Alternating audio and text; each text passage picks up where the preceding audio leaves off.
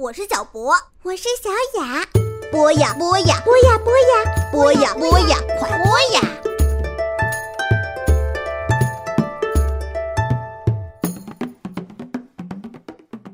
嗨，各位亲爱的同学们、小朋友们，欢迎继续收听冬梅阿姨为大家讲述的民间故事。今天我们继续徜徉在印度这个古老而现代的国家。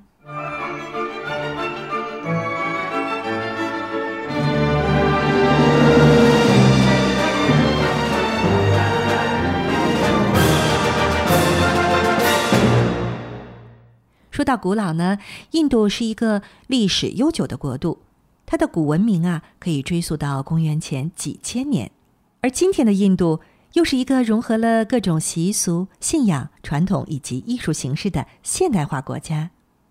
在这儿，你可以看到古老的寺庙、典雅的清真寺、繁华的集市、拥挤的 bus、壮观的墓穴和碉堡，以及令人眼花缭乱的各色美食。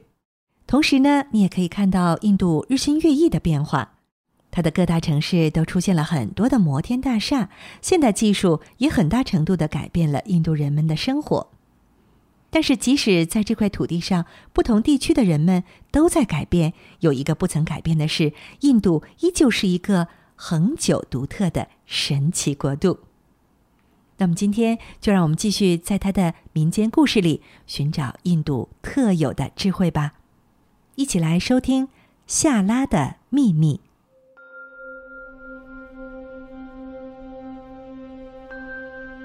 很久很久以前，有一个叫夏拉的小女孩。她从小就失去了爸爸，和妈妈挤在河边的贫民窟里。每天，夏拉都要去狭窄的街巷中，挨家挨户收集脏衣服给她的妈妈洗。每天。他都要向拉克西米神祈祷，希望女神能够保佑妈妈，不让妈妈再做洗衣工了。有一天早上，夏拉在路上闲晃了一会儿后，准备回家。他想到万灯节就要来了，嗯，该给妈妈准备什么礼物呢？这时，天上飞过一群乌鸦，哇哇，他们的尖叫声打断了夏拉的思绪。夏拉抬头望去，一只领头的乌鸦嘴里叼着什么亮闪闪的东西，一群乌鸦在后面跟着它，似乎想要把它嘴里那诱人的战利品夺过去。哇！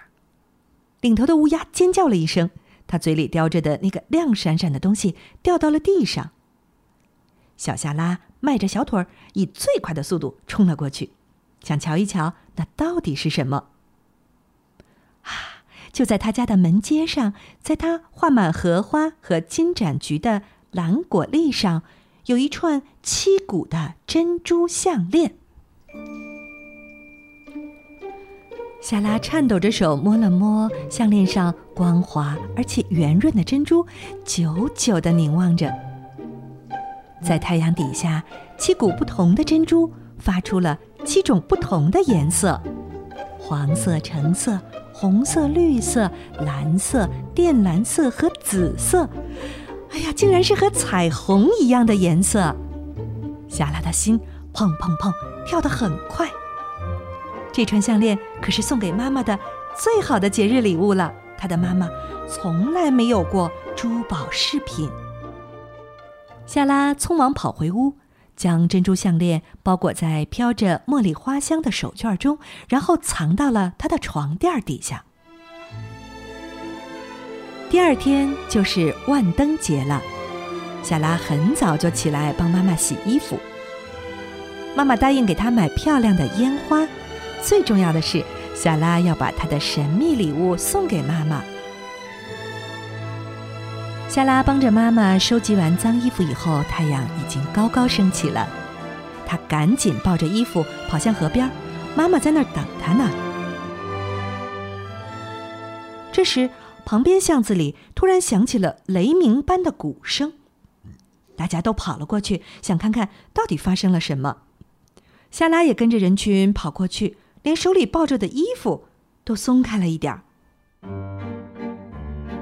广场上人头攒动，大家都听着，大家都听着，国王的传令官喊道：“王后陛下的珍珠项链丢了，如果谁能找到，国王必有重赏。”什么？夏拉觉得自己突然一下懵了。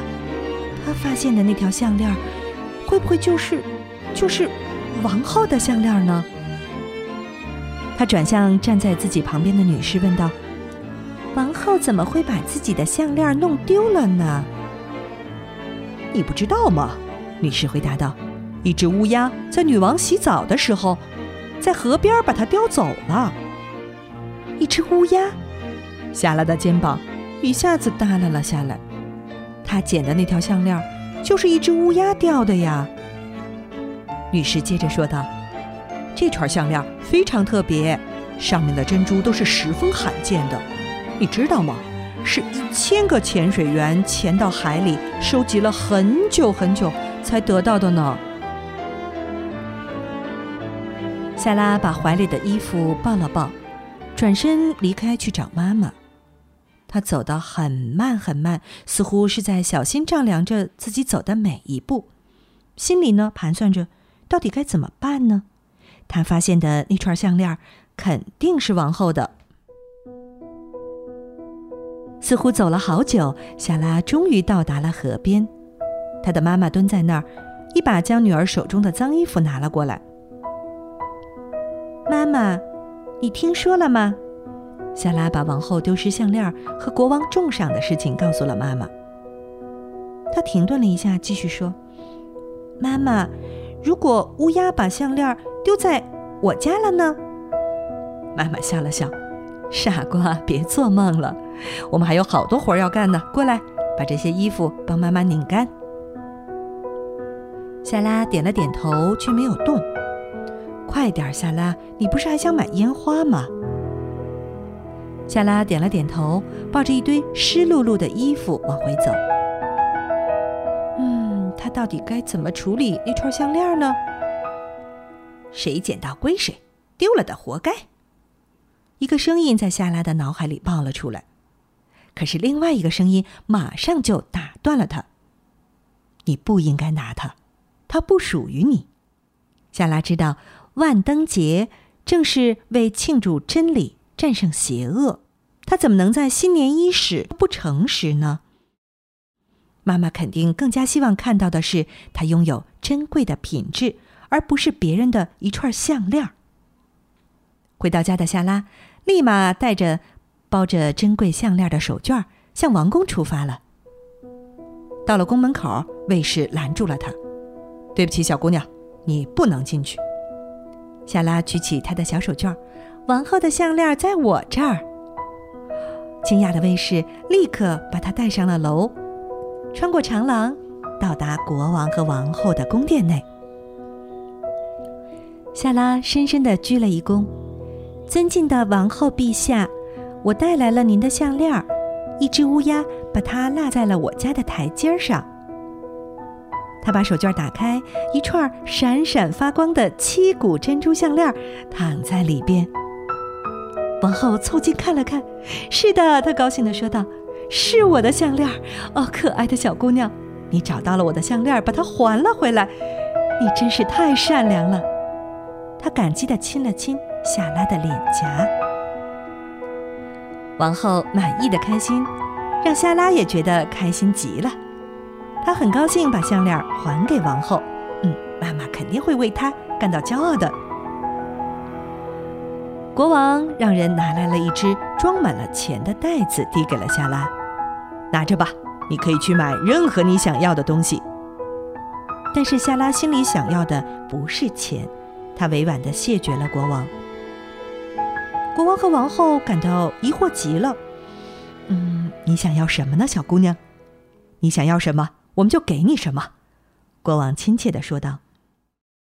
“尊敬的国王和王后，我希望明天整座城市都在黑暗当中。”国王皱了皱眉头，这是什么奇怪的要求啊？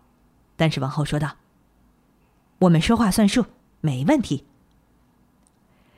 所以，第二天，国王按照承诺，吩咐鼓手和传讯官宣布了这项命令。当夜晚降临的时候，夏拉把她和妈妈所有的粘土灯都拿了出来，灌满了油，点上。他把这些闪烁的油灯整齐地挂在了他们小小的房子上，以保证房子里没有任何一处黑暗的地方。而外面则是一片完全没有光亮的夜晚。整座城市里所有的房子，甚至是国王的大理石宫殿，也淹没在了黑暗之中。只有夏拉的小房子像一颗耀眼的星星一样闪亮着。突然，庙宇的钟声响了起来，随后一阵敲门声传了过来。“请让我进来。”一个温柔的声音说道。夏拉的妈妈眼睛睁得大大的，但是夏拉笑了。不要怕，妈妈，我们有个特别的客人。他对来访者说道：“请您答应保佑我们，我们将马上开门。”我会的，我会的。那个温柔的声音回答着。夏拉跑过去，打开了门。一阵清风吹了进来，在门阶上。拉克西米女神穿着挂满荷花的粉色纱丽出现了，她的头上戴着金色的王冠，闪闪发亮。她冲着夏拉笑了笑：“你点亮的油灯把我吸引到了这里。”她说：“但是你内心闪耀着的诚实之光更加吸引我，我愿意保佑你。”夏拉傻傻地站在那儿，她感觉。他的心好像被满屋子的油灯点亮了。女神很喜欢夏拉画在门阶上的蓝果粒，她捡起画在地上的那盏金盏菊，变出了一罐金币。这个罐子会永远都是满的。说完，她便把它送给了夏拉。夏拉颤抖着双手接过，几乎要拿不动那个沉沉的罐子了。他把罐子递给了妈妈，以后妈妈再也不用做洗衣女工了。这是他给妈妈最好的万灯节礼物。夏拉和妈妈一起跪了下来，摸了摸女神的脚，表示感谢。谢谢您，纳克西米女神。谢谢您带给我们一个特殊的万灯节。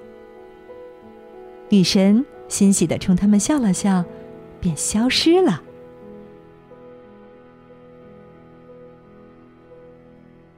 万灯节的晚上，夏拉点燃了她的烟花。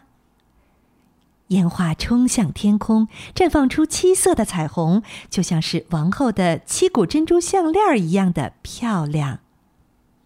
好了，亲爱的同学们、小朋友们，刚刚我们一起欣赏了一个印度的民间小故事《夏拉的秘密》。